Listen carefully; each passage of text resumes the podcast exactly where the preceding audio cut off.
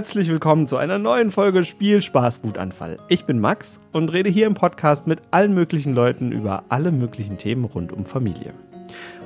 Heute geht es bei mir um oh, ein wichtiges Thema und ich habe gerade schon gegähnt. Es geht ums Schlafen. Super wichtig, super schön. Und ich habe mir die Lisa dazu eingeladen. Die ist nämlich Schlafcoach, aber erzähl doch einfach mal selbst. Wer bist du? Ja, ich bin Lisa, ich bin 31. Ich bin Sozialpädagogin, arbeite in einem Kinderhaus. Da ist das Thema Schlaf auch immer sehr präsent bei den Eltern. Genau, und bin bindungs- und bedürfnisorientierte Schlafberaterin. Bindungs- und bedürfnisorientierte Schlafberaterin. Das klingt nach einer echten Expertin fürs Thema Schlafen bei Kindern. Ähm, was ist denn da deine Hauptaufgabe? Was machst du denn als Schlafberaterin so? Also wir beraten die Eltern Ganz wichtig ist halt, die Eltern zu unterstützen. Mhm. Ähm, das ist eigentlich der Fokus von einer Schlafberatung. Und die Eltern einfach über die Schlafentwicklung aufzuklären. Okay. Ich bin ganz gespannt. Ähm, wie viel schläfst du nachts? Mhm, gute Frage. Sechs, sieben Stunden. Okay. Ähm, ja, ich bin auch eher so, glaube ich, Kurzschläfer. Also mir reichen auch so fünf, sechs. Also mir Ernstfall? reicht das nicht so, aber meine Tochter ist halt dann früh wach und dann okay, muss ja. halt aufstehen. Ja, das. ja, ich gehe immer zu spät ins Bett und äh, werde dann auch zu früh geweckt. Genau, auch von der Tochter. Ähm, wie lange sollten denn Babys eigentlich schlafen? Ja, der Schlafbedarf bei Babys allgemein ist ja sehr individuell. Mhm. Also jedes Kind hat unterschiedlichen Schlafdauer. Manche mhm. schlafen 19 Stunden, manche schlafen 21 Stunden zu Beginn. Das ist ganz unterschiedlich. Das müssen die Eltern so ein bisschen rausfiltern. 21 Stunden. 19 Stunden, 18 Stunden, das ist ja immer ganz unterschiedlich. Ja, aber das ist echt eine, eine krasse Zeit. Also es ist sehr lang. Mhm. Ich meine, wir hatten ja auch äh, vor gar nicht allzu langer Zeit ein neugeborenes Baby, aber ich weiß äh, auch ehrlich gesagt nicht, wie viel die geschlafen hat. Die ähm, Rhythmen sind da einfach noch ein bisschen anders, ne? Ja.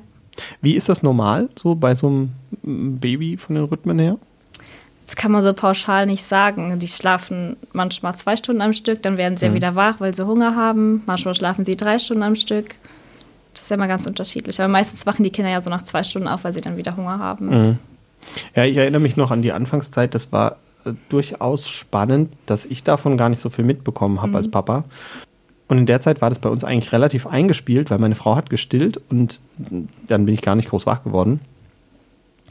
Bei mir fing das dann erst so an, als das Stillen äh, zum Teil vorbei war, würde ich sagen.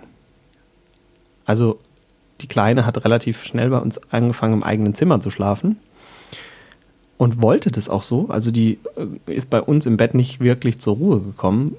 Ist das denn auch normal? Gibt auch wieder unterschiedliche Kinder. Viele Kinder wollen bei den Eltern schlafen. Mhm. Die bleiben dann lange im Schlafzimmer. Also meine Tochter wird jetzt drei und schläft immer noch bei uns im mhm. Familienbett.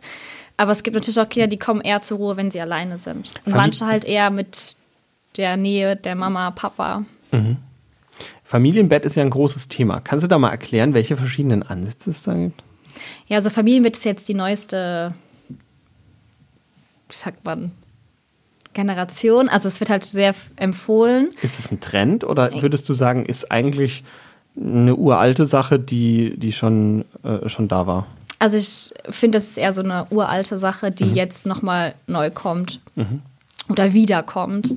Ähm, also das Familienbett ist einfach ein Bett, wo alle drin schlafen können. Wichtig ist halt, dass jeder so 90 Zentimeter oder 80 Zentimeter Platz hat damit man halt auch ruhig schlafen kann und auch das sichere Familienbett hat, mhm. ohne halt den plötzlichen Kindstod zum Beispiel zu begünstigen. Ja. Das ist halt wichtig, dass das Schlafen halt sicher für das Baby ist oder für das Kleinkind. Das heißt, 90 Zentimeter sollten beide Eltern haben und das Baby passt dann noch dazu oder braucht nee, nee, das, das, Baby eigene auch. 90 Zentimeter? Genau, also man sagt schon, dass es so 80 wow. bis 90 Zentimeter halt auch dazu braucht. Dann ist es ein Familienbett. Das ist eine ganze Menge. Mhm. Das heißt, so das klassische Baby Bay ist eigentlich gar nicht die sichere Lösung? Das kann man jetzt pauschal nicht sagen. Es kommt darauf an, wenn zum Beispiel Eltern jetzt Raucher sind, dann wird ja eher empfohlen, dass die Kinder dann in einem eigenen Bett schlafen, mhm. weil das Rauchen halt diesen plötzlichen Kindstod begünstigen könnte. Mhm.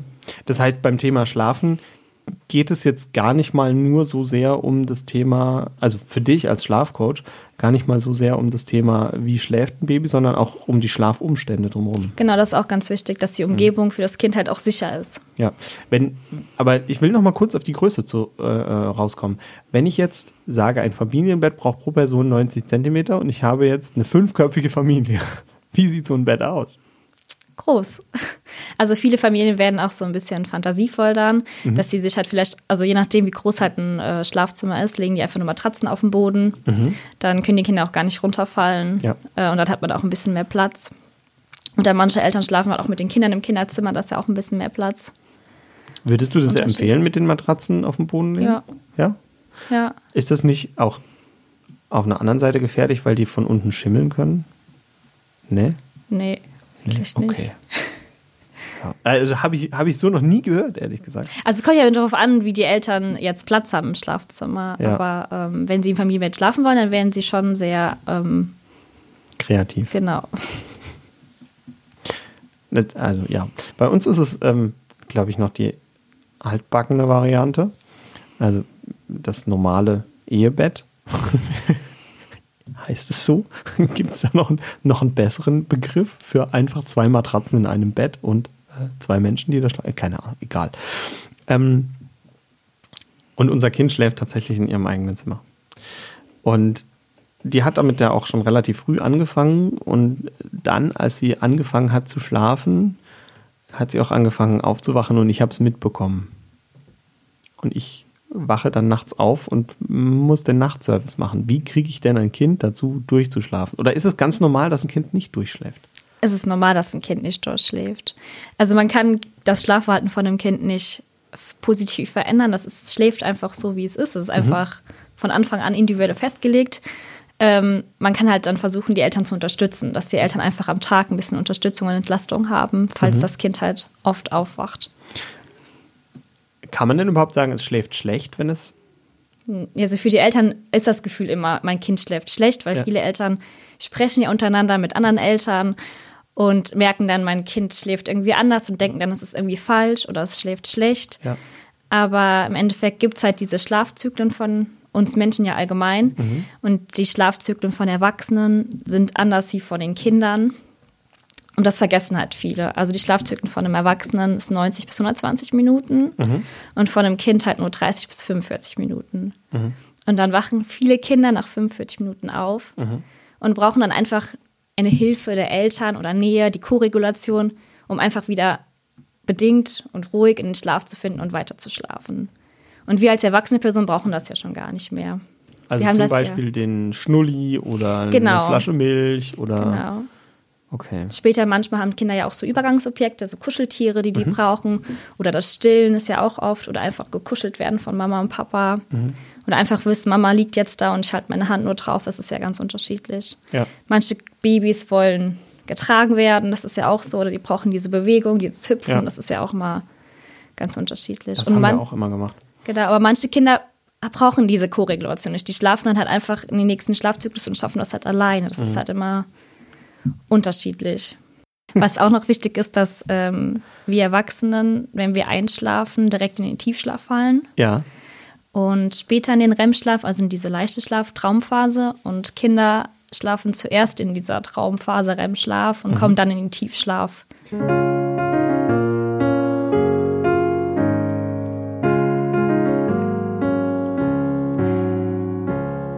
Grundsätzlich besteht unser Schlaf aus mehreren Schlafzyklen, die jeweils etwa 90 bis 110 Minuten andauern. So ein Schlafzyklus wiederum besteht ebenfalls aus mehreren Phasen. Er beginnt dabei mit der sogenannten Einschlafphase, auf welche dann die Leichtschlafphase folgt, welche mit ca. 50 Prozent den größten Teil unseres Schlafs ausmacht. Nach ihr folgt die sogenannte Tiefschlafphase, welche die wichtigste aller Phasen ist, da sich hier Geist und Körper regenerieren, also gut erholen können. Die Atmung sowie Puls und Blutdruck arbeiten weniger, wohingegen das Gehirn richtig was zu tun hat. Es verarbeitet nämlich die Erlebnisse des Tages. Die letzte Phase, die sogenannte REM-Schlafphase, wird auch als Traumphase bezeichnet. REM ist die Abkürzung für Rapid Eye Movement. In dieser Phase finden schnelle Augenbewegungen hinter den Lidern statt. Wir träumen besonders viel und intensiv, selbst wenn wir uns vielleicht am nächsten Morgen nicht mehr erinnern können. Für einen erholsamen Schlaf ist es wichtig, dass wir all diese Phasen mehrmals pro Schlaf durchleben.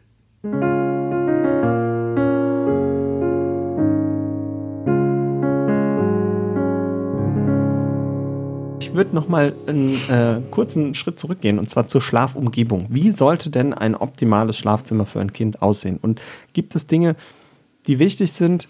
Also ich schaue jetzt mal gerade ins Babyalter, ich sag mal so bis ein Jahr und vielleicht gucken wir dann auch noch mal, wie das bei älteren Kindern ist.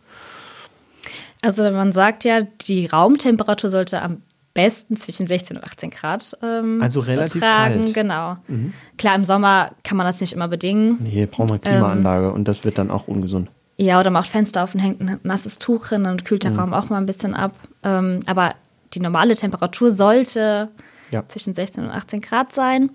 Ähm, um das Bett halt sicher zu machen, ist es wichtig, dass die Matratze nicht allzu weich ist, mhm. weil durch die Bewegung der Mama oder Papa nicht, dass das Kind irgendwie in eine Ritze rutscht. Also es ist halt auch wichtig, dass die Ritzen halt so zu sind, dass das Kind halt theoretisch, wenn es sich dreht, nicht mit dem Kopf halt drin bleiben kann. Mhm. Ähm, keine Kissen, keine Kuscheltiere für Babys, dass die halt, wie gesagt, wenn die sich drehen, nicht mit der Nase in die Kuscheltiere drehen können. Mhm ja, das Rauchen und Alkohol trinken sollten die Eltern bitte nicht machen, wenn das Kind mit im Bett schläft. Warum? Ähm, weil die das ja über die Haut ausdünsten. Also auch diesen Rauch und mhm. den Alkohol. Finde ich total spannend. Also ich bin äh, Nichtraucher, ich habe auch nie geraucht, das war für mich auch irgendwie nie attraktiv. Aber ähm, das habe ich auch sehr oft gelesen, dass Rauchen an der Stelle ganz gefährlich sein kann. Ähm, kannst du noch mal erklären, was dann die Folgen sein können. Also du hast schon plötzlicher Kindstod gesagt. Ist das, äh, geht das damit einher? Oder? Ja, also es könnte halt sein. Man weiß ja nie genau, woran dieser plötzliche Kindstod, also was mhm. da passiert mit dem Kind. Ähm, aber das sind halt so Präventionsfaktoren, die man beachten sollte. Also es gilt als Risikofaktor. Genau, mhm. ja. Okay. Äh, ja, gut. Was brauche ich noch für eine gute Schlafumgebung? Also, man sagt ja auch, dass Stillen das begünstigt. Also, dadurch, dass die so viel nuckeln und ganz mhm. nah bei der Mama sind. Ähm, wenn Eltern halt mit im Zimmer schlafen, dann kriegen die Kinder auch das Atmen der Eltern mit und atmen in dem Endeffekt auch ein bisschen mit. Also, so sagt man mhm. das. Genau. Das ist halt einfach so das, was man eigentlich beachten sollte. Wie sieht es mit sowas wie Nestchen aus? Auch eher nicht, ne? Weil das ja auch, wenn die sich wieder drehen und mit der Nase drin bleiben. Mhm. Also lieber auf der Matratze, ohne Kissen, ohne Decke, lieber im Schlafsack. Ja. Genau. Und nah bei der Mama vielleicht. Die Mama kann auf den Arm drum legen ja. und stillen. Also die ganz kleinen Kinder stillen ja, ja noch ganz, ganz viel, was auch sehr wichtig ist. Oder halt dann die Flasche geben, je nachdem, ja.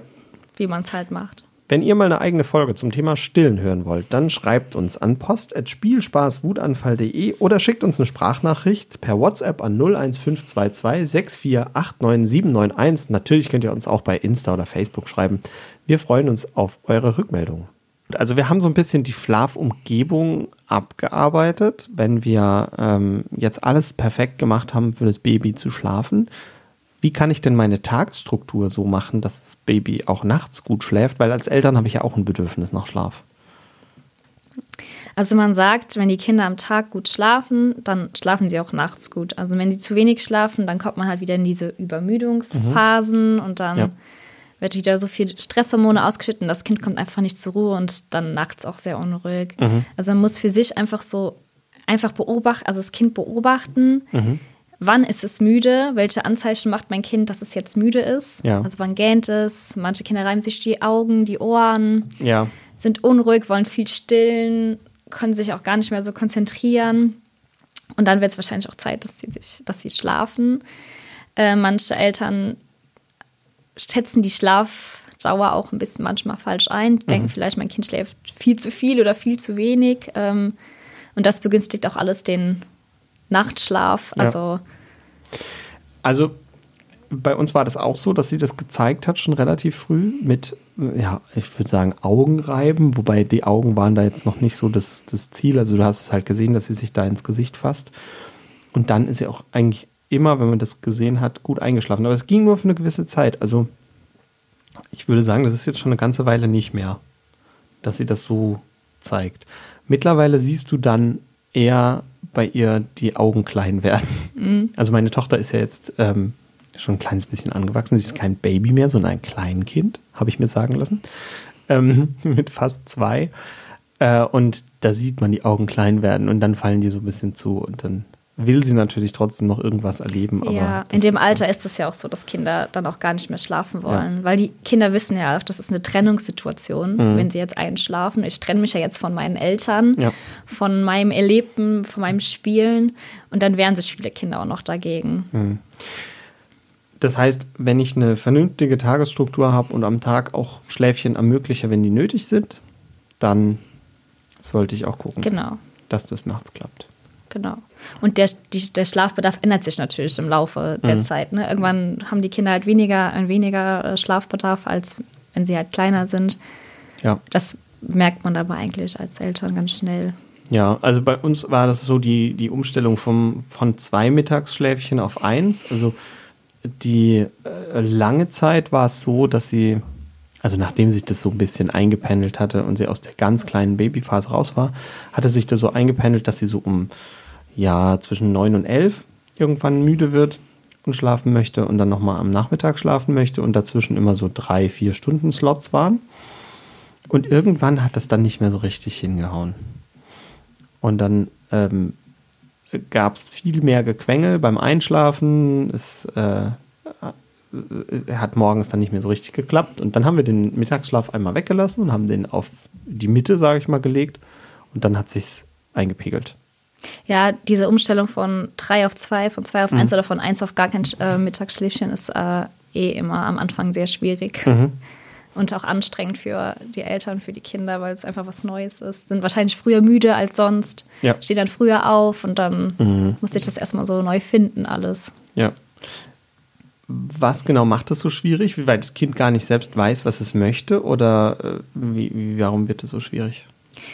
Also jetzt als Eltern sieht man das vielleicht eher so, dass es jetzt schwieriger wird, weil das Kind nicht mehr um 19 Uhr müde wird, sondern vielleicht schon um 17 Uhr, wenn der Mittagsschlaf wegfällt. Mhm. Und dann muss man das ja schon manchmal ein bisschen ziehen. Ja.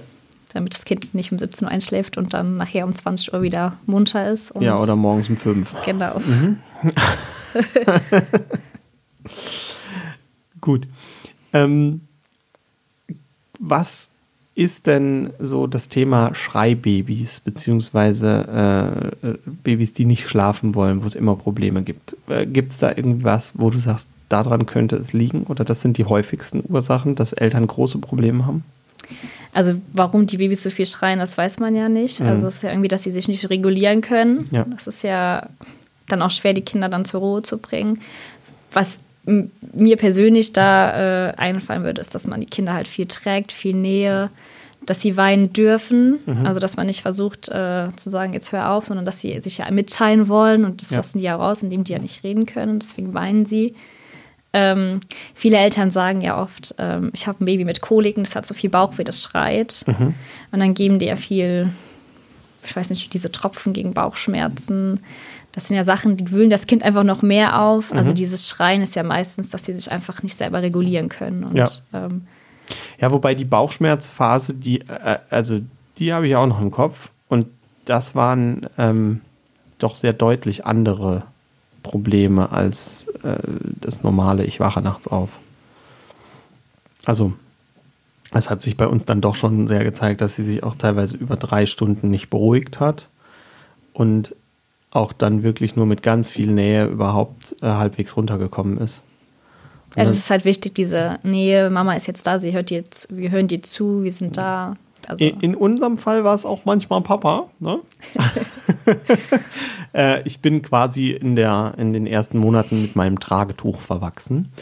Ähm, ich bin ja Pfarrer und mein äh, Kirchenvorstand hat mir ein äh, schwarzes Tragetuch geschenkt in Talarfarbe, sodass das Kind nicht auffällt unterm Talar. das fand ich sehr süß. Ähm, ich habe das Tragetuch wirklich sehr häufig benutzt und habe sie dann immer äh, um den Bauch gebunden gehabt. Und in der Zeit waren auch Videokonferenzen so das Mittel der Wahl, weil äh, Corona und alles Mögliche. Und ähm, und dann hatte ich immer das Baby im Tragetuch und habe auf dem Sitzball gesessen und bin äh, in den ganzen Videokonferenzen vor mich hingewippt und alle Leute dachten, was macht der denn? Und da das aber ein schwarzes Tragetuch war und ich ohnehin oft schwarze T-Shirts anhabe, was euch auf Insta bestimmt noch nie aufgefallen ist, ähm, hat, haben die Leute halt nicht gesehen, dass ich da irgendwie das Baby habe. Und dann würde ich mal sagen, da ist das Baby und deswegen hüpfe ich hier so komisch rum. Ja, aber das beruhigt die Kinder halt viel, ja. ne? Diese Nähe, dieses bewegen. Ja, das war auch ehrlich gesagt die Notabschaltung, wenn, wenn wirklich Bauchschmerzen da waren und man dann gesehen hat, sie ist da auch empfindlich und äh, dann auf dem Bauch binden Wärme, Nähe und ja. Stimme. Stimme war auch immer wichtig. Gut, aber wenn ich jetzt ähm, weitergehe und sage, wir, wir werden jetzt ein bisschen älter und haben jetzt vielleicht kein ganz kleines Baby mehr, wie sieht es mit Kleinkindern aus? Also gerade so ab einem Jahr, bisschen älter, wie entwickelt sich da der Schlaf? Ja, der Schlafbedarf wird ja ein bisschen weniger auf jeden Fall. Also mhm. nicht mehr dieses viele Schlafen. Wichtig. Die Aktivitätsphasen werden länger wahrscheinlich? Genau. Und ja. ähm, viele Eltern denken ja, dass Kinder ab einem Jahr nachts keine Nahrung mehr brauchen. Okay. Ähm, das ist ja auch wieder von Kind zu Kind unterschiedlich. Viele Kinder wollen noch viel, viel mehr stillen mhm. Oder die Flasche bekommen. Ja. Ähm, aber lesen halt oft im Internet, äh, ab einem Jahr brauchen die Kinder das nicht mehr. Manchmal auch sogar ab sechs Monaten steht ja auch ähm, ja, viel. Aber es ist schon wichtig, dass die Kinder schon noch Nahrung bekommen. Ähm, einfach, weil das Gehirn so viel arbeitet und die Kinder so viel lernen. Mhm. Ähm, genau. Und wie sieht es aus? Was ist dann nachts das Richtige, wenn du sagst, die brauchen nachts noch Nahrung? Also sollte ich da als Eltern dann auch mal einen Apfel aufschneiden oder ist da tatsächlich die Milchmahlzeit äh, geboten? Ähm, also manche Kinder schlafen ja auch einfach durch. Die brauchen ja. das natürlich nicht. Die würde ich jetzt auch nicht wecken und denen dann äh, nee, Milch geben. Ja. Es kommt ja aufs Kind drauf an. Wenn es wirklich Hunger ist und ja. die schon sehr viel mitessen, dann kann man denen auch mal was zu essen geben. Man muss halt nur auf die Zähne ein bisschen achten. Äh, ansonsten halt das Stillen und die Flasche. Ja.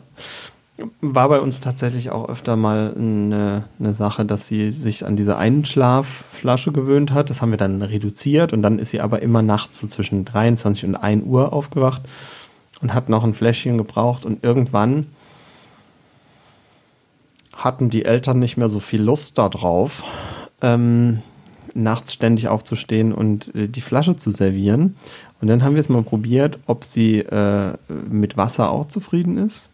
Und gerade jetzt im Sommer, ich meine, wir haben jetzt August, da äh, ist es halt einfach warm. Äh, da ist Wasser nachts tatsächlich auch ein Thema mal gewesen. Aber ansonsten hat sie sich das jetzt dadurch doch relativ schnell ausreden lassen und isst jetzt halt tagsüber einfach ein bisschen mehr. Und hat sich da, glaube ich, gut dran gewöhnt. Aber man muss halt sagen, so bis anderthalb ungefähr war das Standard, dass wir jeden, jede Nacht noch mal ein Fläschchen gebracht haben, nachdem meine Frau abgestellt hat. Ja. ja, viele Kinder, die am Tag nicht viel essen, holen sich das halt auch nachts wieder. Ne? Ja, klar. Das ist ja unterschiedlich. Ja, ich meine, das, das kann ja auch durchaus zu Problemen führen. Ne? Also, ähm, wenn das Kind am Tag so aufgeregt ist und dann alle möglichen Dinge macht, aber ans Essen noch nicht so richtig denkt und dann die ganze Nacht trinken will und die Eltern dann nicht schlafen, ist ja auch doof. Habe ich, hab ich tatsächlich schon gehört von, ja, es gibt von Leuten. Ja. ja. Was würde man in so einem Fall raten? Wenn das Kind nachts essen möchte? Wenn das Kind die ganze Nacht Hunger hat. Da muss man schon mal hingucken, ist das jetzt eher das Bedürfnis nach wirklich Nahrung oder ist es das Bedürfnis nach mhm. Nuckeln vielleicht, mhm. wenn es Flasche oder äh, stillen möchte und keinen Schnuller hat. Es gibt ja auch Kinder, die keinen Schnuller haben und dann mhm. die Flasche nehmen und daran nuckeln. Da muss man individuell schauen. Achtung, ist es jetzt. Provokative Frage: Ist der Schnuller gut oder ist er schlecht? Also für das Kind ist es natürlich eine Beruhigung, ja. was wichtig ist. Das Kind kann dann entspannen, wenn es nuckelt. Mhm. Die Zahnärzte würden natürlich sagen, es ist nicht gut für die Zähne. Ja. Aber wenn das Kinder brauchen, dann sollen sie es auch benutzen. Ich denke, es ist wie, wie bei allem, es ist individuell und es hat Vor- und Nachteile. Also wenn das Kind das, den ja. Schnuller jetzt 24-7 im Mund hätte, klar. Nee, genau. ne? Aber wenn es zum Schlafen oder mal zum Runterkommen den Schnuller bekommt, finde ich das jetzt ja, also bei uns ist immer morgens die, äh, die große Frage, wenn wir aufstehen, ähm, dann hole ich meine Tochter aus dem Bett. Meine Frau bleibt noch fünf Minuten liegen. Ich hole sie aus dem Bett, stelle sie auf den Boden und dann frage ich sie, lässt du dem Teddy den Schnuller da? Dann sagt sie ja. Und dann wirft sie den Schnuller gerade so im hohen Bogen in ihr Bett rein. Und dann kriegt der Teddy den Schnuller und passt den Tag drüber drauf auf. Das ist sehr niedlich. Ähm, aber sie braucht tatsächlich auch den, den Schnuller abends zum Einschlafen und. Ja, weil es einfach entspannend ja. für die Kinder wirkt. Das ist halt einfach. Wie lange bleibt denn dieses Nuckelbedürfnis? Also es äh, ist ja am Anfang im Säuglingsalter ziemlich hoch und wird dann einfach immer weniger. Ja. Ist auch wieder individuell. Also die Zahnärzte empfehlen ja sowieso, dass man ab drei eine Stunde abgewöhnen sollte. Ja. Aber zum Beispiel stillen, manche Kinder stillen ja noch ein bisschen länger, je ja. nachdem. Und da ist das ja kein Problem. Also wenn die dann noch an der Brust ein bisschen nuckeln. Wann kann ich denn sagen, mein Kind hat ein Problem mit dem Schlafen? Oder kann ich das gar nicht sagen?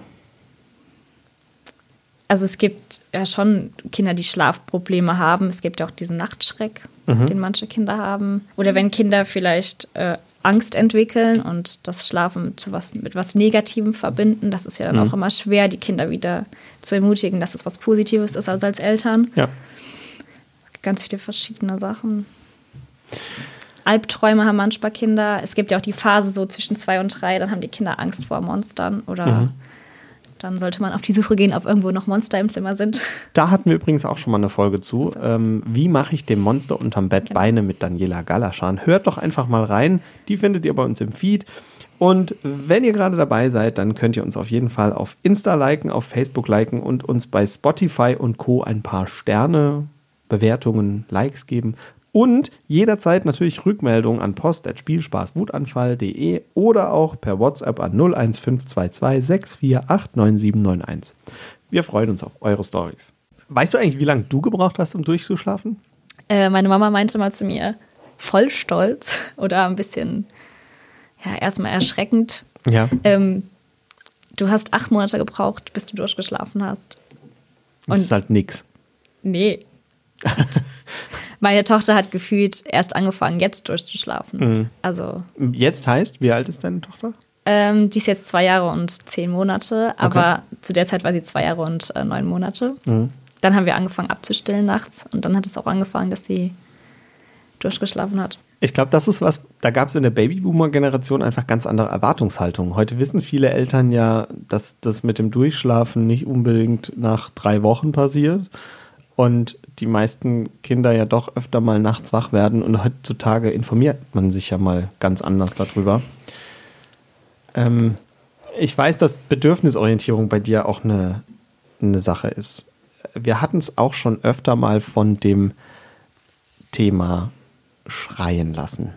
Ich will darauf raus, weil ich glaube, dass es wichtig ist, darüber zu sprechen. Ich habe das Thema mal angesprochen hier in der Folge und dann kam auch ein Hörerfeedback und die hat gesagt, naja, ich habe oft das Problem gehabt, dass wenn ich öfter ins Zimmer gegangen bin, ich weiß nicht mehr, wie die Hörerin hieß, aber ähm, sie hat erzählt, dass sie öfter ins Zimmer gegangen ist und das Baby angefangen hat, äh, immer weiter nach ihr zu rufen und sich nicht beruhigt hat. Und wenn sie es einfach mal zwei Minuten lang hat äh, rufen lassen, dann ist das Baby einfach eingeschlafen.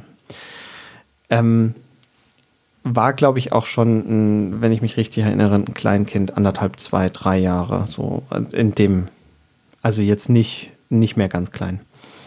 Was hältst du denn grundsätzlich davon, Kinder schreien zu lassen? Ähm, also schreien lassen wäre für mich auf jeden Fall keine Option. Mhm. Ab wann fängt schreien lassen an?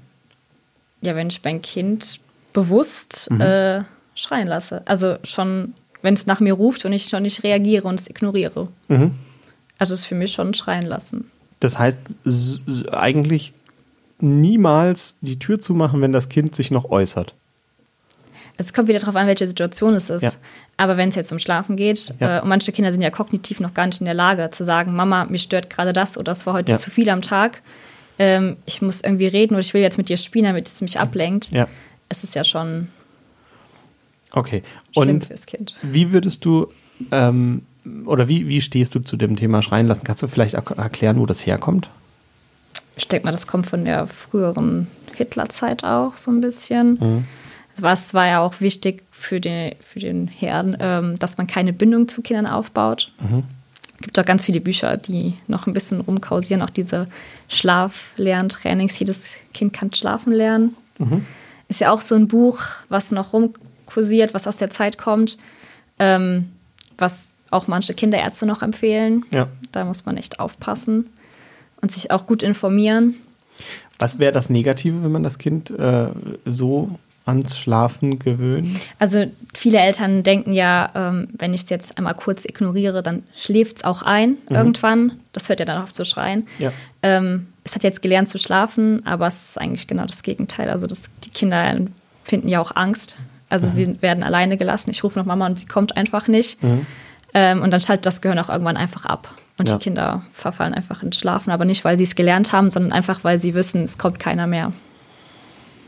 Das heißt, da geht es um welches Gefühl? Also ja. was fühlen die Kinder? Ja, Angst. Angst, Machtlosigkeit. Ja. ja. Ähm, also vielleicht, sie zeigen auch vielleicht irgendwann die Bedürfnisse nicht mehr, ja. weil sie ja nicht gehört werden. Warum soll ich es dann noch zeigen? Also es ist halt schon wichtig, dass man zu dem Kind hingeht und wir als Welt, wir verändern uns, wir werden halt total modern, mhm. aber die Steinzeit von früher, die Babys bleiben halt immer noch so. Und ja. wenn die Babys da früher alleine geschlafen hätten, dann wären sie wahrscheinlich gefressen werden geworden. Ja.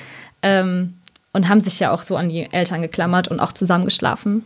Also da haben die Familien zusammengeschlafen. Ja. Ähm, und heutzutage erwartet man einfach von den Kindern viel zu viel. Ich will jetzt auch gar nicht verteidigen, äh, dass man äh, Kinder schreien lässt. Also im Gegenteil, ich mache das eigentlich auch nicht. Ähm, ich möchte auch nicht, dass mein Kind ruft und kein Feedback kommt, weil das ja auch was mit Vertrauen zu tun hat. Und äh, für mich ist das halt eine ganz wichtige Sache, dass mein Kind Vertrauen zu mir hat und auch weiß, wohin es kann. Letztens ein, ein ganz schönes Bild gesehen. Da war ein Bett, äh, links die Mama, rechts der Papa gemalt und dann stand oben drüber äh, gekritzelt, äh, der sicherste Ort der Welt.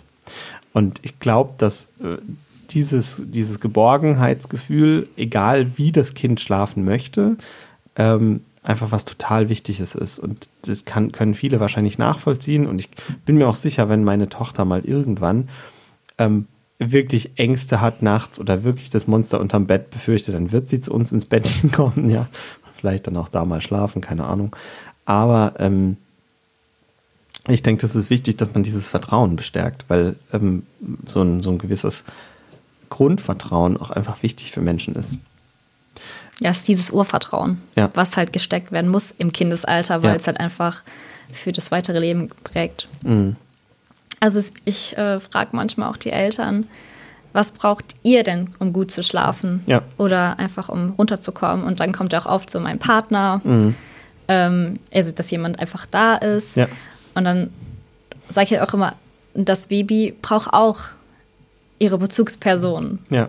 Um halt einfach ruhig und geborgen in den Schlaf zu finden. Und das ist genau das, was Eltern sich auch vielleicht manchmal fragen sollten. Mhm. Einfach, was brauche ich? Und dann ist es vielleicht ein bisschen verständlicher, dass das Baby das auch braucht. Ja, ich habe das mal irgendwie als Zitat gehört. Ich krieg's leider nicht wörtlich zusammen, aber es war so sinngemäß. Äh, ja, wir äh, erziehen Kinder äh, 15, 16 Jahre lang äh, dazu, alleine zu schlafen, bis sie irgendwann auf die Suche nach jemandem gehen, um nicht mehr alleine schlafen zu müssen. also. Ja, das Schlafthema hat auch so einen großen Stellenwert bei ja. den Eltern. Also es, man fragt ja auch ganz oft, und schläft schon durch? Ja, natürlich. Also es ist halt das ist die wichtigste Frage von Omas, Wochen. Opas auch. Ähm. Drei Wochen war das Kind, Alter, wurde ich das, das erste Mal ja. gefragt. Was ist denn mit dir? Ja. Also daraufhin hatte ich auch, weil ich ja dachte, dass äh, meine Tochter total schlecht schläft, ja. Da stimmt was nicht, dann auch die äh, Ausbildung zur bindungs- und bedürfnisorientierten Schlafberaterin gemacht, einfach um mehr Wissen zu bekommen. Und wenn ihr sehen wollt, warum sie die Ausbildung gemacht hat, das erzählt sie uns exklusiv auf Insta, gleich in einem Reel. Ähm, da müsst ihr auf jeden Fall reinschalten. Instagram, spielspaßwutanfall.de, schreibt uns dort auch mal eine kurze Nachricht oder ein kleines Feedback. Ich bin total daran interessiert, was mit deiner Tochter war, dass sie äh, nicht geschlafen hat. Erzähl mal. Also sie hat schon geschlafen, aber sie ist halt sehr oft aufgewacht. Also es gab mhm. eine Zeit, da bin ich mit ihr um 19 Uhr ins Bett und sie ist alle 45 Minuten wach geworden. Also ja. es war dann schon kräftezerrend und dann hat, denkt man ja schon als Mama, was mache ich falsch, ja. dass das Kind so oft aufwacht äh, oder was muss ich machen, dass es nicht mehr so ist. Ähm, dachte auch erst am Anfang, das ist zwar die Stille, mhm. aber es ist ja total falsch. Also das, das, heißt ja nicht, wenn ich jetzt aufhöre zu stillen, dass mein Kind dann besser schläft. Ja. Ähm, genau, und daraufhin habe ich, wenn ich meine Mama gefragt hätte, hätte sie gesagt, das stimmt was nicht, man muss äh, früh durchschlafen. Ja. Die Omas auch.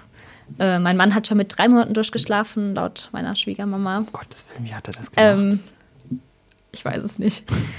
äh, genau, und dann denkt man ja schon, es mach, ich mache irgendwas falsch. Mhm. Ähm, man unterhält sich dann auch mit anderen Müttern.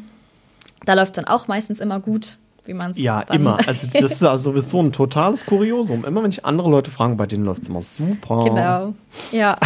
Genau. Und daraufhin habe ich dann äh, geschaut, äh, was gibt es denn für äh, Ausbildungen. Also muss man ja auch wieder aufpassen mit diesen Schlafcoaches, weil Ja. man könnte, wenn man ein Schlafcoach ist, man kann, jeder kann sich Schlafcoach nennen, also es ist also Kein ja, geschützter Begriff. Genau. Ja. Und kann was erfinden und dann einfach total gut rüberbringen. Ich bin jetzt ein Schlafcoach und das ist die Lösung, Mhm. dass das Kind jetzt durchschläft. Ja, jetzt kann ja auch jeder ein Buch schreiben. Genau. äh, deswegen ist es auch wichtig, da hinzugucken, ähm, wer ist seriös, wer guckt auf Bindung und Bedürfnisse der Kinder und der Eltern. Ähm, genau. Wie Also habe finde ich den seriösen Schlafcoach? Außer natürlich, die Leute kommen direkt zu dir. Ähm, wie finde ich den seriösen Schlafcoach? also ich hatte das tatsächlich, ähm, habe ich eine Schlafberaterin in Insta irgendwie, man, wenn man ja viel googelt, dann wird ja auch viel vorgeschlagen. Und die hatte ich dann gefragt, wo sie ihre Ausbildung gemacht hat. Und dann hatte sie mir gesagt, im Verein für äh, Kinderschlaf in Österreich. Und es gibt hier noch dieser Tausend eine Nacht. Okay. Das ist so ungefähr ähnlich vom Konzept her. Ähm, man muss sich halt auch die ähm, Homepages durchlesen und halt auch gucken, passt das zu mir? Ja. Ist das bindungs- und bedürfnisorientiert? Und nicht irgendwelche Schlaflerntrainings, die dann irgendwie Ja. versteckt werden. Und ganz oft ist halt, wenn halt viele damit preisen, ähm, dein Kind schläft in fünf Tagen durch. So. Dann hast Wenn du Bewerbung gemacht, dann weiß man eigentlich, okay, es ist wahrscheinlich ein Schlaflerntraining, da sollte man nochmal genauer hinschauen ähm, und gucken. Und halt, je nachdem, die Kosten. Ah, Also, heute, heute ist Zitatewoche, ne? Ja. Ein Kollege von mir sagt immer, es gibt auf jedes Problem eine einfache Antwort und das ist immer die falsche. Äh, dementsprechend auch die fünf Tage ähm, bis zum Durchschlafen, das haut nicht hin. Also, das war jetzt einfach nur ein Beispiel. Manchmal ja. steht auch zehn Tage oder Ja, ja keine. Ahnung was, aber es ist halt, da muss man schon ein bisschen drauf achten und lesen und Ja. Ja. Das heißt, was macht ein seriöser Schlafberater? Ähm, also wichtig ist, es gibt halt keine pauschale Lösung. Also es steht auch oft bei den Schlafberatern auf der Homepage, ähm, dass es wichtig ist, dass man einfach über die Schlafentwicklung aufklärt, ähm, die Eltern unterstützt. Ja. Einfach, dass sie im Alltag, wenn die Nacht nicht so gut schlafen, dass sie im Alltag einfach Unterstützung Ja. haben und sich da ein bisschen zurückziehen können, ein bisschen Zeit für sich haben. Also es geht um Beratung, es geht um Aufklärung, den Eltern erklären, Genau. was passiert hier gerade und warum ist das, was passiert, vielleicht normal oder äh, gar nicht so schlimm oder was kann ich für einfache Mittel verwenden, um dem Kind seine Bedürfnisse zu erfüllen. Genau, oder auch Solche die. Bedürfnisse der Eltern spielen auch eine wichtige Rolle dabei. Also das Ja. darf man auch nicht vergessen, dass alle Bedürfnisse der Familie halt auch eine Rolle spielen dabei. Da muss man aber auch mal ganz ehrlich sagen, ich kenne auch Nächte und Wochen, da war ich absolut am Limit. Und zwar ähm, in einer Art und Weise, die ich noch nicht kannte, bevor ich ein Kind hatte. Ich bin, glaube ich, eine relativ stabile Person, was das Schlafen angeht. Also so Jugendfreizeiten, Kinderfreizeiten als äh, Betreuer, als äh, Leiter. Als Pfarrer macht man ja auch so Konfi-Freizeiten und so Späße. Da sind äh, sechs, sieben Stunden Schlaf auf drei Tage verteilt. Dann nicht ungewöhnlich. Das halte ich mal aus. Aber wenn es mal so eine Woche lang ständig nachts quakt, das kann einen schon in den Wahnsinn treiben. Auf jeden Fall. Also wenn eine Mama stillt oder die Flasche gibt und das Kind bei einem im Bett schläft, dann ist ja auch so, dass das Schlafzyklus von der Mama sich dem Kind anpasst, sodass Ja. die Mama dann nicht so gerädert ist. Also Ja. es ist ja oft so, weil wir ja direkt in den Tiefschlaf fallen, dann ist man ja, wenn man aus dem Tiefschlaf aufgeweckt wird, Ja. ist es ja oft so, dass man total gerädert ist. Und das ist ja dann in dem Fall nicht so, aber die Papas haben das ja nicht.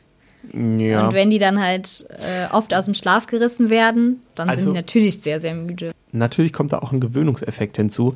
Bei mir ist es ähm, relativ schnell gegangen, dass ich mich auch an den Schlafzyklus des Kindes angepasst habe, weil meine Frau ist eher so die Schlafnase unter uns. Ähm, die hat ein deutlich höheres Schlafbedürfnis als ich. Also eigentlich braucht sie so acht, neun Stunden Schlaf, um wirklich vernünftig drauf zu sein. Und das ist halt schon was anderes wie bei mir. Und dementsprechend war es relativ schnell so, dass ich den, den äh, ersten Support gemacht habe. Das heißt, wenn es dann darum ging, den verlorenen Schnuller aus der Bettritze zu wühlen oder äh, vom Boden aufzulesen, weil er durchs halbe Zimmer geflogen ist, dann äh, war das mein Einsatz und der kam quasi jede Nacht. Und irgendwann war es dann so, dass ich wach war und wusste, in den nächsten 20 Minuten komme ich hier zum Einsatz. Und dann habe ich es schon gehört, dann schlug so das Füßchen irgendwie gegen das, gegen den, den, wie heißt denn das, das Fußteil vom Bett und machte Rums, so ein ganz dumpfes Geräusch. Und dann wusste ich, okay, und jetzt wird sie langsam wach und dann muss ich noch mal gucken, dass da alles in Ordnung ist und dann bin ich rüber, alles äh, äh überprüft und dann lief es auch wieder. Oder habe teilweise eine Flasche gegeben. Aber das hat sich dann bei mir auch umgestellt. Und das war nicht unbedingt ans Stillen gebunden, sondern es ging. Ähm ja, wenn der Papa viel eingebunden wird nachts, dann, dann ja. klar. Aber wenn jetzt das nur die Mama übernimmt, dann ja. ist der Papa ja eher, dass er dann noch dieses das, normale Schlafverhalten hat. Ja, also ich glaube, bei uns wäre das andersrum tatsächlich schwieriger geworden. In den ersten Monaten ging das, aber irgendwann war meine Frau auch einfach kräftemäßig an einem Punkt, da war das echt schon schwierig. Und ich erinnere mich an eine Phase, da war sie so acht, neun Monate. Und da haben wir echt ein Riesenproblem gehabt, dass sie, dass sie nachts immer viel wach war und ständig wach war und die Schlafphasen auch sehr kurz waren und dann immer wieder Support gebraucht wurde zwischendrin und wir dann auch beide ziemlich am Limit waren. Da mussten wir uns dann teilweise auch einfach aufteilen, dass meine Frau mal ein bisschen durchschlafen kann und so. Ja, es ist wichtig, sich zu unterstützen. Ja. Also es gibt ja auch Kinder, die manchmal zwei, drei Stunden nachts wach sind. Das äh, erzählen ja auch oh, Eltern. Katastrophe. Genau, aber es ist ja meistens, wenn es jetzt über einen lange, längere Zeitraum ja. äh, so ist, dann ist es manchmal, wenn Kinder zu viel am Tag schlafen oder halt auch zu wenig und einfach übermüdet sind, ja. der Schlafbedarf zu hoch oder zu niedrig ist, dass die Kinder dann einfach nachts wach sind. Ja, ähm. also ich muss sagen, mich hat es nie gestört, wenn, wenn sie kurz wach war, kurz Unterstützung, einmal über den Bauch streicheln, Schnulli wieder rein oder so, Späße gebraucht hat wenn sie zwei, drei Stunden wach war und nachts die Nachts- und Tag gemacht hat und angefangen hat zu spielen nachts. Also da wurde ich, da wurde ich teilweise wild. Ne? Also ich war weit weg davon, dem Kind was anzutun, aber da habe ich gedacht so. Also wenn es über einen längeren Zeitraum ist, dann muss man schon mal hinschauen, woran liegt es, ja. was könnte man ändern. Aber wenn es jetzt mal kurzzeitig so ist, dann. Woran kann es liegen? Wie ich ja eben schon gesagt hatte wenn die Kinder zu viel schlafen am mhm. Tag oder zu wenig. Würdest du Kinder wecken im Mittagsschlaf? Es kommt darauf an, wie alt die Kinder sind. Mhm. Also, wenn die jetzt schon kurz vorm dritten Geburtstag stehen und die schon noch den Schlaf benötigen, aber dann abends erst um 11 Uhr ins Bett gehen, das ist mhm. ja dann für die Eltern auch schon belastend. Genau, die brauchen ja auch ein bisschen Zeit so für sich. Ähm, mhm. da muss man einfach mal gucken, ob man das Kind dann nach anderthalb Stunden weckt. Man sollte ein, sollte ein Kind jetzt nicht aus dem Tiefschlaf wecken. Ja. Muss einfach gucken, sonst ist es ja eh nicht leicht weckbar. Aber Kinder schlafen ja immer dann, wenn man gerade weg muss. Also immer, wenn man gerade eigentlich eilig hat und weg muss, dann schlafen Kinder wunderbar. Wunderbar und lang. Wenn jetzt ein wichtiger, ein wichtiger Termin ist, dann genau. muss man das Kind halt wecken. Manchmal kann man es ja dann noch ins Auto tragen oder in. Äh, ja, oder also man kann ja auch sanft wecken. Man kann, muss ja nicht hingehen und es anstupsen. Machst einfach die Tür auf, dass ein bisschen Licht reinkommt oder so. Ja. Ja, ja. Also zum Mittagsschlaf muss man nicht unbedingt abdunkeln. Das denken mhm. ja immer viele, man muss dunkel machen, aber biologisch gesehen müsste man nicht unbedingt den Raum abdunkeln beim Mittagsschlaf. Hm, hilft es denn vielen? Also bei, ich habe das, das Gefühl, bei uns hilft es. Sie würde wahrscheinlich schlechter einschlafen. Oder ist es so, dass es bei den meisten keinen Sinn macht? Nee, das ist ja, wie gesagt, jedem selber belassen. Also, aber jetzt so gesehen müsste man nicht unbedingt mhm. abdunkeln, aber vielen Kindern hilft das natürlich, weil die jetzt wissen, jetzt wird geschlafen. Ja. Wenn natürlich Licht ist, dann wollen manche ja weiterspielen, ja. je nachdem, wie alt die sind. Aber normalerweise müsste man jetzt nicht abdunkeln. Okay. Also wir dunkeln auch zu Hause ab. Aber ähm, in Kindergärten wird ja auch meistens abgedunkelt, wenn die Kinder schlafen sollen. Ja. Ja, ist es im Kindergarten auch noch so ähm, wichtig, diese Schlafrituale? Auf jeden Fall. Das heißt, bis, bis zu welchem Alter würdest du das empfehlen, noch anzubieten? Also viele Kinder schlafen ja bis, so, bis zum dritten Lebensjahr. Mhm. Zwischen dem zweiten und dritten Lebensjahr ist es ja meistens so, dass die Kinder dann entweder aufhören damit oder manche brauchen es natürlich auch noch weit über den dritten Geburtstag hinaus. Das ist ja wieder sehr individuell. Ja. Aber in Kitas, also meiner Tochter, die bieten das bis zum dritten Geburtstag ungefähr an. Mhm. Und dann wechseln die Kinder ja in die große Gruppe. Ja. Genau. Also ich kenne das auch so, dass das nach dem Entwicklungsstand des Kindes beurteilt wird und die einfach schauen, braucht der oder die gerade den Schlaf oder sind die ohne auch glücklich? Und dass man dann einfach schaut, die, die den Schlaf noch benötigen, die kriegen ihn, egal wie alt sie sind. Und wenn sie merken, dass sie nicht mehr schlafen müssen, dann gibt es noch eine, eine zweite Stufe, nennt sich Geschichtenruhen. Da sitzen die Kinder oder liegen die Kinder auch in gemütlichen Positionen und kriegen halt einfach eine, eine Dreiviertelstunde lang vorgelesen, um dann nochmal so, eine, so ein Runterkommen zu haben, was aber nicht schlafen ist. Und dann gibt es das, das äh, Spieleruhen als dritte Stufe, wenn man so ein bisschen aktiver schon, schon ist und nicht mehr so ein Ruhebedürfnis mittags hat. Ja, das ist wahrscheinlich von Kita zu Kita unterschiedlich. Ja, klar, Aber natürlich. ich glaube, wenn Kinder jetzt sagen, ich bin müde, ich brauche mal ein bisschen Ruhe, dann sagt keine Erzieherin, äh, nee, das darfst du nicht. Äh, Ja, gut, kann aber sich es, wahrscheinlich jedes Kind ein bisschen ausruhen. es ergibt sich ja im, im Kita-Alltag oft auch nicht so viel Platz für Ruhe. Aber jede Kita hat mal so eine kleine Couch Ja, ja. oder Ja, man klar. kann Kissen holen. Also das ist ja. So ein bisschen rumchillen ist ja immer machbar. Genau. Flie, Fla, Flops. Und damit sind wir bei unserer beliebten Rubrik Flee, Fla, Flops. Lisa, du hast Flops vorbereitet. Fünf Stück. Und ich bin gespannt, weil beim Thema Babyschlaf würden mir sofort auch welche einfallen. Mal gucken, ob ich dieselben gehabt hätte. Ja, also ein Flop auf jeden Fall. Du musst dein Kind schreien lassen. Okay, äh, mit dem habe ich gerechnet. Äh, warum? Sag's nochmal bitte in zwei Sätzen, warum ist das nix? Ja, ein Kind, das schreit, möchte seinen Eltern was mitteilen, Ja. hat ein Bedürfnis nach Nähe, nach Geborgenheit. Mama, nimm mich, Ja. hör mir zu. Ähm, und mit dem Schreien lassen bedingt man halt genau das Gegenteil. Ja. Wenn ihr mal eine Folge zum Thema Schreien und zu Schreibabys hören wollt, dann könnte ich mir vorstellen, dass wir die nochmal produzieren. Schreibt uns auf jeden Fall an post.spielspaßwutanfall.de oder per Insta oder WhatsApp an 01522 6489791, wenn ihr uns mitteilen wollt, dass ihr eine Folge zum Thema schreiende Babys haben wollt. Dein zweiter Flop. Ähm, dein Kind muss allein schlafen können. Okay, warum muss ein Kind nicht alleine schlafen? Ja, wie wir auch. Wir wollen meistens nicht alleine schlafen. Wir wollen unseren Partner, Bezugsperson bei sich haben. Und das ist bei Kindern genauso. Bei uns, Bezugspersonen, Mama, Papa, fühlt sich das Kind einfach geborgen und wohl und äh, kommt dann am besten zur Ruhe, Ja. wenn es bei seinen Bezugspersonen ist. Sehr cool. Dein dritter Flop. Was? Dein Kind bekommt nachts noch Nahrung oder Milch? Okay. Warum ist das der Flop?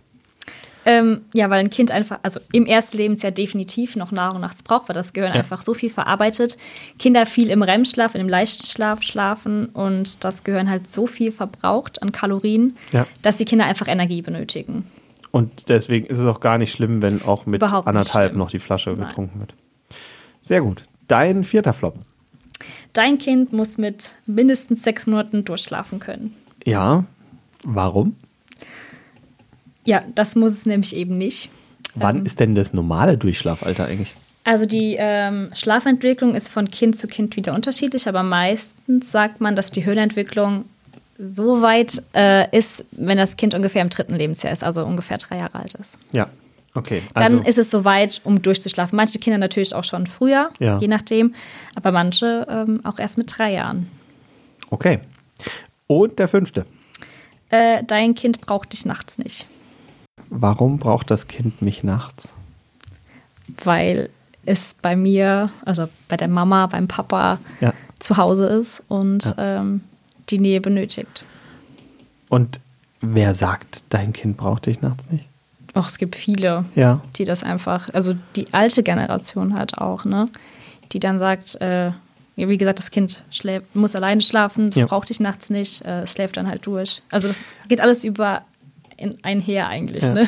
Also wir haben das hier ja schon öfter mal besprochen, dass manchmal die Tipps und Ratschläge der Elterngeneration, also ich sage mal der jetzt 50, 60-Jährigen, teilweise mit Vorsicht zu genießen sind und oft auch ein bisschen schwierig. Aber ich denke, wenn ihr Hilfe braucht oder eine Frage dazu habt, dann werdet ihr euch bei einem Schlafberater wohlfühlen. Ihr könnt natürlich aber auch an uns schreiben, vielleicht können wir ja auch ein Stückchen weiterhelfen. Oder wir stellen Kontakt her. Das ist auch kein Problem. Also es ist ja gerade auch wichtig daran zu denken, dass ähm, es gut ist, dass es heute andere Erkenntnisse gibt, dass Ja. wir uns weiterentwickeln und dass es nicht mehr so ist wie früher. Auf und, jeden Fall. Äh, ältere Menschen wollen ja manchmal gar nicht hören, dass es was Neues gibt oder dass es besser ist jetzt, wie es halt früher gelaufen ist. Total spannend. Diese Diskussion hatten wir letztens auch. Und ähm, zwar mit meinem Schwiegervater und der sagte, ja, ihr seid ja auch nicht davon gestorben, das. Und ich weiß gar nicht mehr, um was es ging. Und dann sagte meine Frau, ja klar, aber wenn man es besser weiß, kann man es halt auch besser machen, oder? das ist Und bestechend richtig. Weil oft ist es halt einfach so, dass wir Dinge heute vielleicht besser wissen und äh, ja, Und im Endeffekt wissen wir ja gar nicht, hat, ob es uns geschadet hat oder nicht. richtig. Also das, weiß man ja nicht. Das kommt oft noch dazu, dass man das so gar nicht, ja, detailliert. Also es ist ja keine, keine Giftpille, wo man sagen kann, hilft oder hilft nicht. Ja, spannend. Vielen Dank für diese tollen Flops.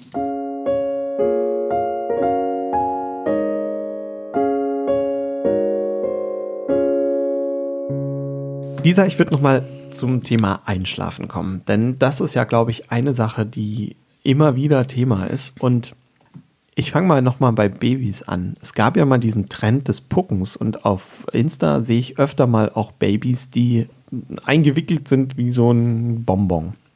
Ist das eigentlich gut und bis zu welchem Alter oder ist das gar nichts? Also früher hat man ja gesagt, so bis die Kinder sich selber drehen können, Mhm. könnte man die pucken. Weil wenn die sich irgendwann selber drehen können und die gepuckt sind, dann kommen sie ja nicht mehr zurück. Ja. Dann Ähm, liegen sie auf dem Bauch. Genau, aber nach neuesten Erkenntnissen wird es, meine ich, nicht mehr empfohlen. Okay. Weil halt dieser plötzliche Kindstod halt eintreten kann, wenn die Kinder sich dann doch drehen nachts. Mal, die können sich auch nachts mal das erste Mal drehen. Ja. Das weiß man ja nicht. Ich habe so den Eindruck, ich weiß nicht, ob du da was du weißt, aber ich habe so den Eindruck, dass das so in den USA deutlich stärker im Trend war als hier oder ist. Also ja, in den USA ist auch dieses Schlaflerntraining ein, eigentlich ein Muss bei den Eltern. Also Okay. da fragen die sogar, äh, wie hast du noch kein äh, Schlaflerntraining gemacht? Also da ist es halt auch ganz modern alles. Das heißt, da sind einfach andere Dinge im Trend als hier. Genau. Und was würdest du sagen, ist der Kernunterschied? Zu uns, Ja. dass wir in der Entwicklung vielleicht ein bisschen weiter sind, dass wir schon mehr wissen. dass Pucken oder das Schlaflerntraining nicht okay sind für die Kinder. Ja, aber ist es wirklich ein Wissensvorsprung oder ist es eher so eine Prioritätensetzung? Weil, also ich habe eher den Eindruck, wenn, also Wissen ist ja jetzt nicht so, ein, dass die jetzt nichts wissen da drüben. Gut, ich weiß ja nicht, wie präsent das Thema da Ja. unten in den USA halt gelebt wird. Okay. Ja, ich, mir kommt es ein bisschen so vor, dass hier einfach dieses Thema Bedürfnisorientierung und ja auch Partizipation, wozu wir schon mal eine Folge gemacht haben, Gewaltfreie Kommunikation Ja. ist auch hier äh, ja, ein großes ist. Thema. Ja. Ja, gut. Ähm, Wäre vielleicht auch nochmal eine interessante Sache, sich damit zu beschäftigen, wie sieht Erziehung in welchen Ländern aus? Oder Also bei uns äh, vom Verein gibt es auch äh, jeden Monat immer so einen kurzen Abschnitt äh, aus verschiedenen Ländern, wie da geschlafen wird. einen kurzen Abschnitt aus genau, das sind so verschiedenen zwei, Ländern? ein, zwei Sätze, wie halt in den Ländern geschlafen wird. Eigentlich auch ganz interessant. Gibt es das online? Ja, auf Insta wird es auch immer geteilt oder auf. Ja. Äh, wir verlinken euch das mal in den Show Notes und dann können wir vielleicht auf Insta auch was dazu sagen. Wir Ja. beide. Wie schlafen wir wo? Spannend. Ähm, dann gehen wir noch mal kurz in Richtung der Einschlafrituale. Bei Pucken haben wir gehört, ist nicht so top. Äh, Gerade wenn das ein bisschen älter wird, das Kind, ist es ja vielleicht noch mal so eine Sache, was brauche ich zum Einschlafen? was würdest du empfehlen? Also bei uns ist es so, bei uns gibt es Vorlesen und bei uns gibt es den Schnuller und mittlerweile den Teddybär. Aber den Teddybär auch erst so seit dem, mh, nach dem ersten Geburtstag. Was gibt es da an Dingen, was ist wie empfehlenswert? Vielleicht kannst du da was zu sagen. Es ist ja ganz unterschiedlich. Manche Kinder mögen Schnuller, manche wollen gestillt werden in den Schlaf, manche wollen gekuschelt werden, Mhm. Manche wollen getragen werden. Das heißt auch so ein bisschen gucken, was möchte das Kind. Genau. Ähm, was und was auch für die Eltern in Ordnung ist. Ne? Ja. Wie weit äh, können die Eltern damit gehen und wie fühlen sie sich dabei? Es ist auch immer ganz wichtig, das im Hinterkopf zu halten. Ja. Und wenn man sich damit nicht mehr wohlfühlt, dann kann man die Situation ja auch verändern. Wie ist es mit Vorlesen? Auch super für die Kinder. Was für Bücher? Das ist auch wieder überlassen, was die Kinder möchten. Manche Kinder wollen vorgelesen bekommen, also Geschichten, manche Mhm. wollen vielleicht nur Bücher schauen, dass man guckt. Bilderbücher anschauen. Genau. Manche hören Musik zum Einschlafen, manche brauchen dieses weiße Rauschen. Ja, das ist auch noch sowas. Das war bei uns eine ganze Zeit lang der Fall, mh, dass unsere Tochter mit weißem Rauschen gerne eingeschlafen ist. Also weißes Rauschen, für die, die das noch nie gehört haben, ist zum Beispiel sowas wie der Staubsauger oder Der Föhn. Der Föhn, genau. Bei uns war es oft der Föhn. Das heißt, ich habe das Handy mit der äh, Föhn-App in den Kinderwagen gele gelegt oder habe die Föhn-Playlist bei Spotify angemacht und äh, das Kind hat dabei gut geschlafen. Jetzt hat meine Frau aber gesagt, irgendwann muss man dann das auch mal in den Griff kriegen, weil sonst musst du irgendwann einen Regentanz aufführen und äh, tausend äh, Schlafhilfen und Rituale einhalten. Was würdest du denn so sagen, ist ein gutes Maß oder gibt es eigentlich keine Grenze? Hat meine Frau recht oder nicht? Das ist immer so was Wichtiges, weil oft ist es ja so, dass, ähm, nein, es ist eigentlich immer so, dass meine Frau recht hat, aber ähm, in vielen Punkten ist es dann so, dass wenn ich dann eine Bestätigung von woanders her kriege, dann habe ich vielleicht auch manchmal ein bisschen recht. Normalerweise gibt es keine Grenze. Es ist immer wichtig zu gucken, wie weit kann ich mitgehen? Ja. Fühlt es sich noch gut für mich an? Wenn nicht, dann ändere ich das. Ja. Wenn es für mich okay ist, dann kann man es auch so lange machen, wie man möchte. Aber wenn, wenn ich jetzt so auf die Anzahl gehe, also wenn ich den Schnuller, die Flasche, den Teddy, das Buch und das weiße Rauschen brauche, wird es ja auch ziemlich aufwendig, irgendwann das Kind daran zu gewöhnen. Oder würdest du sagen, Kinder schlafen notfalls auch einfach so, wenn sie das gewöhnt sind? Ja, also solange die sich geborgen und äh, sicher fühlen, schlafen Kinder auch ein. Also okay. ich weiß halt nicht, wie aufwendig das dann für das Kind ist. Manche Kinder kommen halt nicht zur Ruhe. Wenn dann halt noch mehr und noch mehr und noch mehr gemacht wird, dann mhm. ist natürlich, bewirkt es das Gegenteil. Aber ein Schnuller ist ja ein ganz steckt man in den Mund und dann nuckelt das Kind. Also ja. das ist ja jetzt nichts Aufwendiges, was man da machen muss. Und der Teddy liegt wahrscheinlich im Arm vom Baby oder vom Kind. Und wenn ich die Föhn-App vergesse? Dann wird es wahrscheinlich nicht so leicht runterkommen. Der Handy-Akku leer ist. Schwierig. Also das weiße Rauschen erinnert die Kinder ja einfach an auch an dem Mut, ans Mutterleib. Mhm. Und deswegen sind die dann so beruhigt dabei, wenn sie das hören. Also die sind gar nicht so sehr auf das Geräusch selbst fixiert, sondern das ist einfach eine Erinnerung an. Ja, und das ist ja auch schön für die Kinder noch mal zu hören. Ne? Ja. Okay. Manche Kinder schlafen ja dann auch nur beim Autofahren, das gibt es ja auch. Dann ja. müssen die Eltern Auto fahren. Äh, es gibt ja auch die Federwiege, wo ja. viele Babys jetzt äh, schlafen. Findest du gut oder findest du nicht gut? Ja, es macht halt, also es kann mal entlasten, ja. aber das Kind sollte sich jetzt nicht dran gewöhnen, immer nur in der Federwiege zu schlafen. Ja, hatten wir eine Zeit lang. Also wir haben eine Federwiege und wir hatten bestimmt fünf, sechs Monate, wo es dann nur in der Federwiege nachmittags geschlafen hat, weil es einfach zum Mittagsschlaf dieses Schaukeln wollte. Und dann waren wir aber länger in Urlaub und ähm, wir sind äh, gerne dem Wohnwagen unterwegs, das heißt äh, Camper und da ist kein, da ist keine Federwiege anzubringen, ja. Dann habe ich schon überlegt, nehme ich jetzt eine Kette mit und äh, gucke, dass ich das Ding an einen Baum hänge und hänge mein Kind wie so, wie so ein Faultier in den Baum zu schlafen. Und meine Frau hat dann gesagt, nee, das muss ich jetzt dran gewöhnen, im Bett zu schlafen. Und dann hat sie sich aber da auch relativ schnell dann in den neuen Umständen an neue Rituale gewöhnen lassen. Und entweder hat sie da im Kinderwagen geschlafen, das war auch unproblematisch, dann bin ich halt mit ihr ein bisschen spazieren gegangen. Oder ähm, wir haben sie halt tatsächlich ins Bettchen gelegt. Ja, man kann alles ändern, was einen stört. Es dauert halt nur manchmal ein bisschen. Kinder mhm. brauchen hier meistens so sieben bis 14 Tage, bis die was, bis die dann merken, dass die Veränderung jetzt anders ist. Also, das weil wir sind ja alle Gewohnheitsmenschen und die Gewohnheit muss ja dann verändert werden. Ja, und das ist vielleicht auch gar nicht so einfach. Ich glaube, das ist was, was wir vielen Eltern auch mitgeben können, äh, dass man da ein bisschen Geduld braucht, ja. gerade wenn es ums Thema Schlafen geht, was so ein ganz, ganz tiefes äh, Thema ist. Ähm, wenn man da Dinge etablieren möchte, dann braucht es einfach Zeit. Genau, und Geduld und man muss es dem Kind erklären, das Kind darf auch weinen. Also mhm. es darf äh, trauern und es darf sauer sein, ja. dass es jetzt anders ist. Und ja. also es ist ganz wichtig, mit dem Kind zu sprechen. Ja. Also von unserem Verein gibt es auch ein super Buch, wenn man abstillen möchte nachts, nur nachts abstillen möchte. Ähm, das ist total schön mit ähm, Bildern erklärt, mhm. wie das dann äh, geht. Also gibt schon viele Möglichkeiten das auch bedürfnis- und bindungsorientiert zu machen. Ja, ja gut, das ist ja, das ist ja tatsächlich wichtig, nicht, nicht über das Kind hinweg. Genau, und immer mit dem Kind sprechen. Kindes, ja. Und nicht, dass die Mama dann wegfährt und das Kind dann deswegen nicht mehr stillen darf nachts zum Beispiel, sondern ja. dass, dass das die Mutter mit dem Kind zusammen macht und zusammen das durchlebt und es begleitet. Okay. Ja, sehr schön. Wir haben wieder eine Zusendung bekommen. Und zwar ein Kinderzitat. Und das kommt jetzt.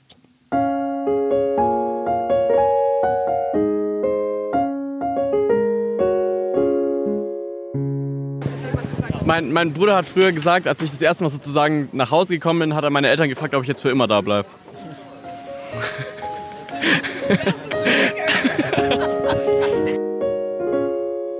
Ich möchte noch mal ganz kurz auf unser Anfangsthema zurück, nämlich das Familienbett. Das interessiert mich total.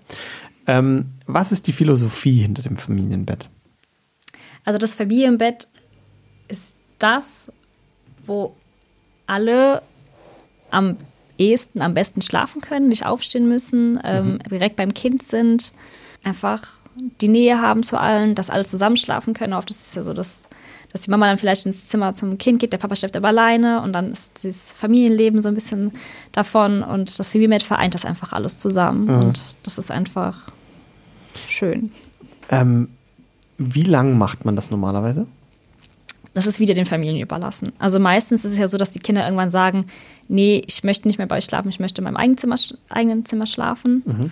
Ähm, manche Kinder schlafen dann in ihrem Zimmer und kommen irgendwann wieder zurück ins Familienbett und wollen wieder bei Mama und Papa schlafen. Ähm, Wenn es die Mama und Papa nicht mehr möchten, dann kann man das auch ändern. Mhm.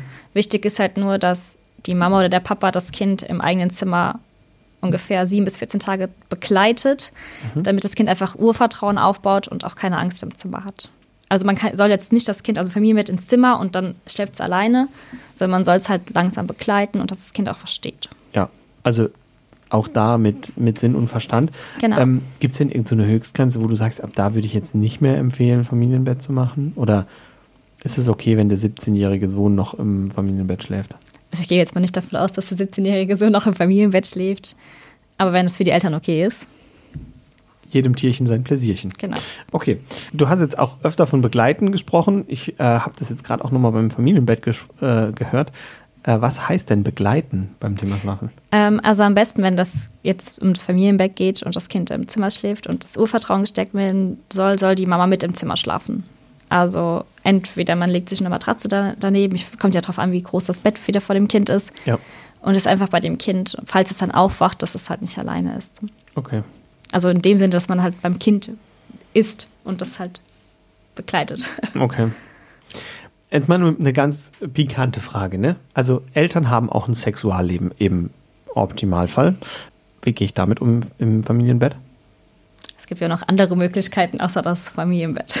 Um das heißt, man muss es dann auf den Mittagsschlaf des Kindes verlegen.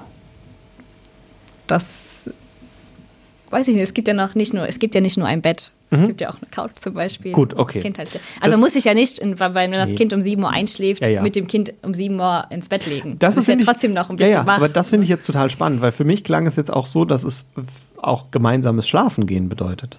Nee. Nee, also das Familienbett heißt nicht. heißt nicht gemeinsam schlafen gehen, sondern Familienbett heißt oft auch einfach, ähm, die Kinder gehen zuerst dahin, die Eltern kommen irgendwann nach. Aber es ist ein, einfach derselbe Ort. Genau, also man begleitet das Kind ganz normal in den Schlaf zusammen, ja. bis es einschläft. Und dann kann man ja auch aufstehen, ja. macht das Babyfon an oder ja. je nachdem und hat dann noch Zeit mit seinem Partner mhm. und geht dann später schlafen. Okay. Also im Endeffekt so, wie wenn das Kind in seinem Zimmer schlafen würde. Nur, dass man halt dass es halt im Bett liegt. Gut, also keine Angst, ihr braucht nicht auf euren Partner zu verzichten und auf Zweisamkeit. Familienbett geht trotzdem. Genau. Jetzt nochmal ein Thema, das ich auch noch ganz wichtig finde, das ist die Einschlafbegleitung. Finde ich total schön, weil heute heißt es nicht mehr, ich bringe mein Kind ins Bett, sondern ich mache eine Einschlafbegleitung. Äh, was ist denn das und wie funktioniert es? Gut. Also eine Einschlafbegleitung ist, dass ich das Kind in den Schlaf begleite und warte, bis es eingeschlafen ist. Mhm. Und nicht ins Bett lege, mhm. Äh, die Tonybox anmache oder die Musik äh, spielen lasse und dann rausgehe und das ja. Kind schläft alleine ein, sondern dass man wartet, bis es halt in den Schlaf gefunden hat. Okay. Ähm, das Beste ist natürlich die Nähe zu den äh, Eltern. Ja. Kuscheln, nebeneinander liegen, Schnuller, stillen, mhm. wollen ja viele Kinder dann noch. Vielleicht noch mal die Flasche geben. Manche Kinder liegen dann im Arm und geben die Flasche und dann legt die Mama das Kind ins Bett. Mhm. Ist ja ganz unterschiedlich. Hast du das Gefühl, dass Kinder das alle brauchen? Also es gibt wahrscheinlich auch Einzelfälle, da äh, kann man das Kind wahrscheinlich hinlegen und schläft einfach ein. Mhm. Aber äh, die meisten möchten das so. Ja. Ja. Also wir hatten da schon verschiedene Phasen, wo es sehr unterschiedlich war. Aber bei unserer Tochter ist es mittlerweile so, dass sie sich quasi verabschiedet und uns rausschickt. Ja, aber das, ist ja, das kommt ja dann vom Kind aus und das ist ja, Ja. völlig in Ordnung. Genau, also wir, wir machen das äh, Vorlesen jeden Abend, haben da unsere Spezialbücher, die jeden Abend gelesen werden. Dann haben wir äh, den Schnulli und dann legen wir sie ins Bett und dann äh, verabschiedet sie sich und dann ist es auch in Ordnung. Und dann gehen wir raus und dann macht sie. Aber das gibt dir vielleicht auch. Sicherheit, ne? Dieses Buch lesen, Mhm. ich kenne die Geschichte. Das Ja. heißt, gleich ich trenne mich jetzt von meinen Eltern, ich schlafe dann und das macht ja. zu einem sicheren Ort für sie und dann kann sie beruhigt auch einschlafen. Und sie kennt ja die Situation, wenn sie nachts aufwacht, steht der Papa relativ schnell da. Ja, und sie darf sich halt melden. Ja. Also Ja, klar, das ist natürlich. halt auch wichtig, ne? Ja. Das ist äh, auf jeden Fall wichtig. Boah, Lisa, wir haben jetzt schon echt lang gequatscht, aber ich muss gleich ins Bett schlafen. Ähm, nur vorher würde ich noch gerne wissen, was gibt es denn für Schlafphasen? Ähm, du hast vorher vom REM-Schlaf geredet und vom Tiefschlaf. Kannst du uns das nochmal ganz kurz erklären und vielleicht auch noch kurz dazu sagen, wie das bei Erwachsenen und wie das bei Babys ist? Ja, ähm, also das Schlafverhalten von Erwachsenen und Kindern äh, ist ein bisschen unterschiedlich.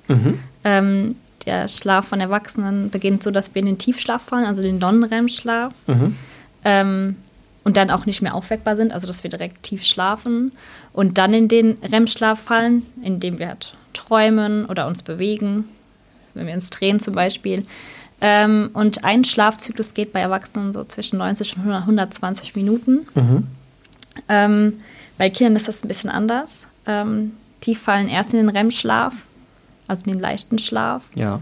Deswegen sagt man ja auch, man soll, wenn ein Kind im Arm einschläft, 20 Minuten warten, bis man es ablegt, äh, weil es dann in den Tiefschlaf fällt. Ja. Ähm, genau, und da geht der Schlafzyklus so 45 Minuten. Okay. Und deswegen ist es häufig so, dass Kinder nachdem die 45 Minuten aufwachen und dann manchmal Hilfe der Eltern brauchen, um weiter zu schlafen. Mhm. Manchmal schaffen Kinder auch zwei, drei Schlafzyklen und wachen dann auf. Es ist immer ganz unterschiedlich. Laufen auch Mittagsschläfchen so ab? Ja, Und der Schlafzyklus ist dann eigentlich normal so, dass der sich einmal wiederholt. der wiederholt sich immer. Genau. Genau. Nach diesen 45 Minuten bei Kindern und bei Erwachsenen nach 90 bis 120 Minuten wiederholt sich das fünf, sechs Mal in der Nacht, ja. Mhm. Wann wird denn das länger? Bei Kindern? Mhm.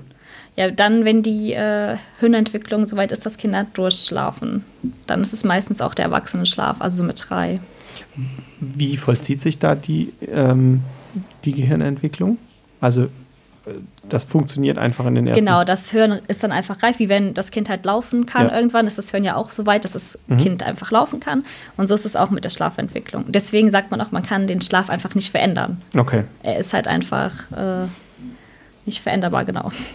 Lisa, ich habe heute wieder viel gelernt. Ich habe gelernt, dass Schlaf nicht veränderbar ist und dass Babyschlaf auch gar nicht von uns Eltern kontrolliert oder in den Griff gekriegt werden muss, sondern wir vielleicht einfach lernen müssen, wie wir mit was gut umgehen können. Ich habe gelernt, dass Babyschlaf auch total individuell ist, dass nicht jedes Kind gleich schläft und nicht jedes Kind das gleiche zum Schlafen braucht. Ich habe gelernt, dass es um die Umgebung geht. Dass wir oft gucken müssen, dass das Kind auch sicher schlafen kann, gerade in Bezug auf den plötzlichen Kindstod. Das wusste ich natürlich auch, aber das ist auf jeden Fall ein Thema, auf das man ein Augenmerk legen darf.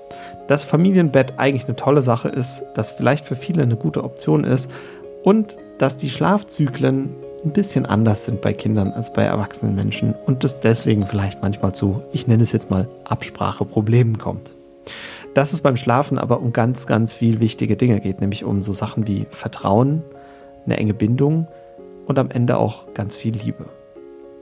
Und damit sage ich Tschüss und bis in zwei Wochen. Wir hören uns wieder mit einer neuen Folge von Spielspaß Wutanfall. Wenn ihr uns ein Feedback dalassen wollt, dann gebt uns gerne Sterne in eurem Podcast-Portal oder schickt uns eine Mail an post.spielspaß an post.spielspaßwutanfall.de oder schreibt uns per WhatsApp 01522 6489791 ist da unsere Nummer. Wir freuen uns auf eure Geschichten und erzählt uns doch einfach mal, wie hat das bei euch mit dem Schlafen geklappt? Ab wann haben die Kinder durchgeschlafen und wo hattet ihr so eure Problemchen? Das würde uns richtig interessieren. Bis bald in zwei Wochen und tschüss. Tschüss.